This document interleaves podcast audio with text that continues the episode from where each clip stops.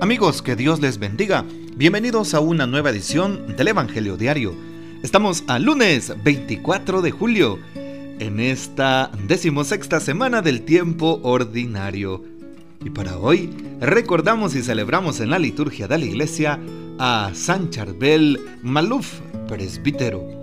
San Charbel Magluf, o conocido como San Cervelio, traducido José o Charbel Maluf es presbítero de la Orden de los Maronitas Libanenses, que por amor a la soledad y para alcanzar la más alta perfección, dejó el cenobio de Anaya en el Líbano y se retiró al desierto en el que sirvió a Dios día y noche, viviendo con gran austeridad, ayunando y orando. El Papa San Pablo VI lo canonizó el 9 de octubre de 1977 durante el Sínodo Mundial de Obispos. Pidamos pues la poderosa intercesión de San Charbel Magluf. También algo interesante es que, como una manera de recordar a San Charbel, que bendecía y exorcizaba el aceite para ciertos momentos especiales, también hay un aceite que se conserva de San Charbel en donde pues muchas personas han alcanzado la salud de su cuerpo por su poderosa intercesión. Hoy tomamos el texto bíblico del Evangelio según San Mateo capítulo 12 versículos del 38 al 42.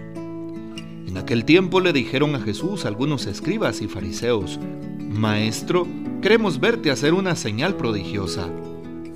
Él les respondió, esta gente malvada e infiel está reclamando una señal, pero la única señal que se le dará será la del profeta Jonás. Pues de la misma manera que Jonás estuvo tres días y tres noches en el vientre de la ballena, así también el Hijo del Hombre estará tres días y tres noches en el seno de la tierra.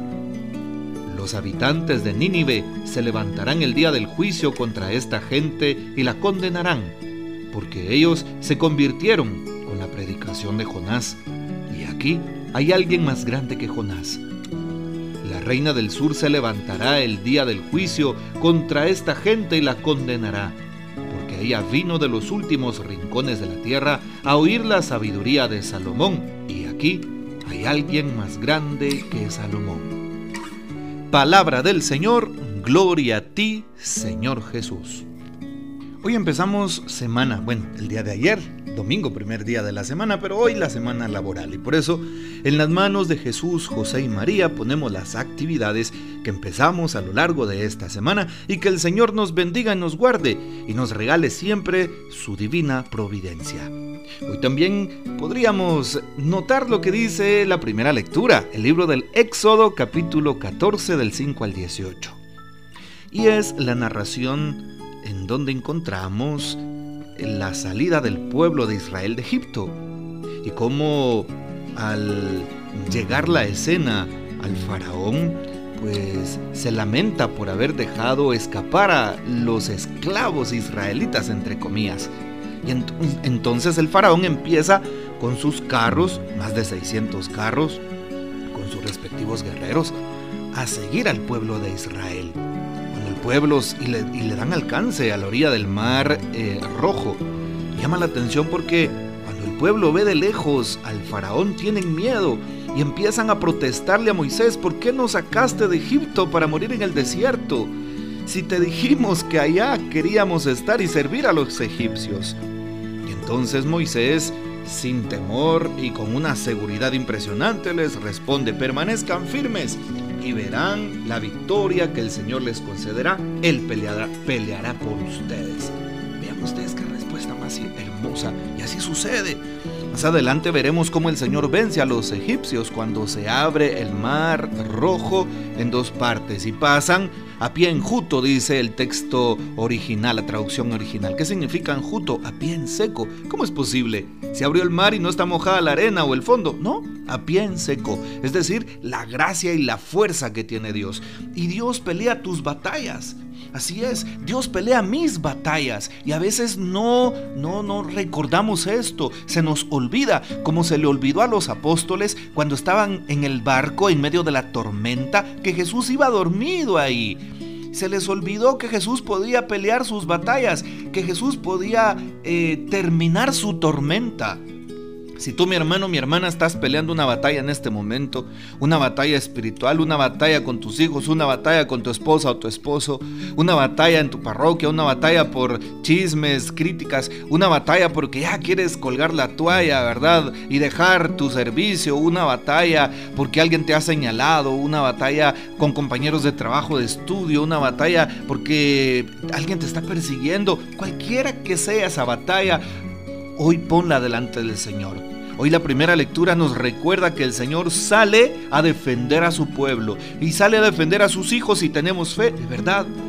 Les prometo que Dios me ha librado de muchas, muchas grandes batallas que el enemigo me ha dado y he salido victorioso, no por mi cuenta, sino en el nombre del Señor. ¿Cuántas personas han salido victoriosas gracias a la oración y a la confianza que ponen en Dios nuestro Padre? Veamos el ejemplo también de eh, muchos patriarcas. Abraham eh, tuvo una prueba cuando iba a sacrificar a su hijo Isaac y salió victorioso de aquella batalla. Sí, Dios no permitió que eso sucediera. Si nos eh, ponemos a pensar en cuántos han pasado batallas, también han salido victoriosos el pueblo de Israel contra, por ejemplo, los filisteos. Y como el rey David, un joven, un muchacho sin experiencia que no era soldado, pues con una piedra derriba aquel hombre gigante que era Goliat. El Señor vence nuestras batallas delante de esos grandes Goliaths que pensamos que nos van a vencer, si ponemos a Dios en primer lugar, no dudemos de su amor, de su presencia, de su misericordia. Así que no tengas miedo, mi hermano, no tengas miedo, mi hermana, aférrate al Señor. Hoy te invito para algo, ve a buscar a Jesús. Si estás pasando una batalla, un momento de tormenta, ve al sagrario, dobla rodillas y te prometo que el Señor te va a proveer, sin lugar a dudas. No lo dudes más. También hoy el texto del Evangelio, San Mateo 12, en donde pues algunos escribas y pues fariseos le dicen a Jesús, queremos verte hacer una señal prodigiosa. Pero si ya a lo largo del ministerio de Jesús lo habían visto eh, curar enfermos, expulsar demonios, ¿por qué quieren verlo a través de una señal prodigiosa? ¿Solo es por deleite? Solo es porque quieren tener una prueba para señalarlo después, solo es por simple curiosidad. ¿Qué les mueve a manifestar esto? Y muchas veces a nosotros nos mueve el temor cuando le pedimos al Señor algo, o nos mueve la angustia, o nos mueve, no sé, ¿qué nos mueve en realidad? ¿Nos mueve la duda? Y Jesús responde bien, eh, con una palabra bien contundente, ¿verdad? Esta gente malvada e infiel reclama una señal. ¿Y cuál señal se le dará? La de Jonás. Jonás se convierte. ¿Sí? Aunque Jonás recibe una misión y no la cumple al inicio, Dios lo va a buscar. Y, y Jonás al final la cumple y se convierte todo el pueblo de Nínive. Así es. Por eso, Jonás será el testigo, dice Jesús. De igual manera los habitantes de Nínive que se convierten con la predicación de aquel hombre, ¿sí? Y ellos reciben el signo de Dios que es aquella prédica. Muchas veces le pedimos a Dios signos o le pedimos que nos cure sin darnos cuenta que Él nos está hablando, nos habla en su palabra, nos habla a través de una homilía del sacerdote, nos habla a través de una predicación, nos habla a través de un retiro, distintas maneras el Señor sigue enviando a gente, eh, nos sigue mandando profetas, profetas no en el, en el, sentido antiguo, ¿verdad? Sino profetas en el sentido de personas que nos anuncian la palabra de Dios. Bueno, hoy le pedimos al Señor que nos permita ser conscientes, que abramos que, nos dé la fuerza y la gracia y la sabiduría de abrir nuestros oídos espirituales, nuestra alma, que estemos atentos a lo que Dios quiere para nuestras vidas. Dios quiere un cambio, Dios quiere una renuncia, Dios quiere que hagamos una, eh, un trabajo, una acción en favor de nuestras almas. Hagámoslo. Si Él nos está invitando, hagámoslo. Lo hizo Jonás también Jonás después cambió y vio la gloria de Dios en su vida. Así que bueno, al iniciar esta semana con buen ánimo y poniendo nuestra esperanza en Cristo Jesús nuestro Señor, evidentemente que sí. El Papa Francisco que dice al respecto de hoy, generación malvada titula su reflexión. Cuando el Sanedrín Jesús, cuando en el Sanedrín Jesús afirma ser el Hijo de Dios, se rasgaron las vestiduras, se escandalizaron diciendo que había blasfemado. El signo que Jesús les da era una blasfemia. Y por este motivo Jesús dice, generación malvada. Estos nos han entendido que la ley, estos no han entendido, perdón, que la ley que ellos custodian y aman era una pedagogía hacia Jesucristo.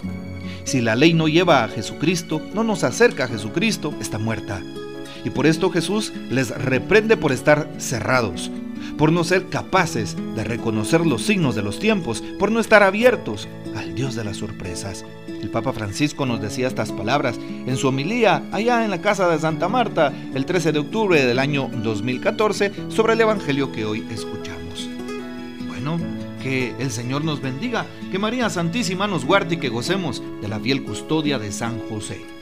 No olvides apartar la fecha, 26 de agosto de este año, para participar en el concierto Transformando Corazones por las vocaciones a favor de los seminaristas de nuestra Arquidiócesis de Santiago. 26, sábado 26 de agosto, desde las 4 de la tarde, allá en el auditorio San Juan Pablo II, en la zona 3 de Misco.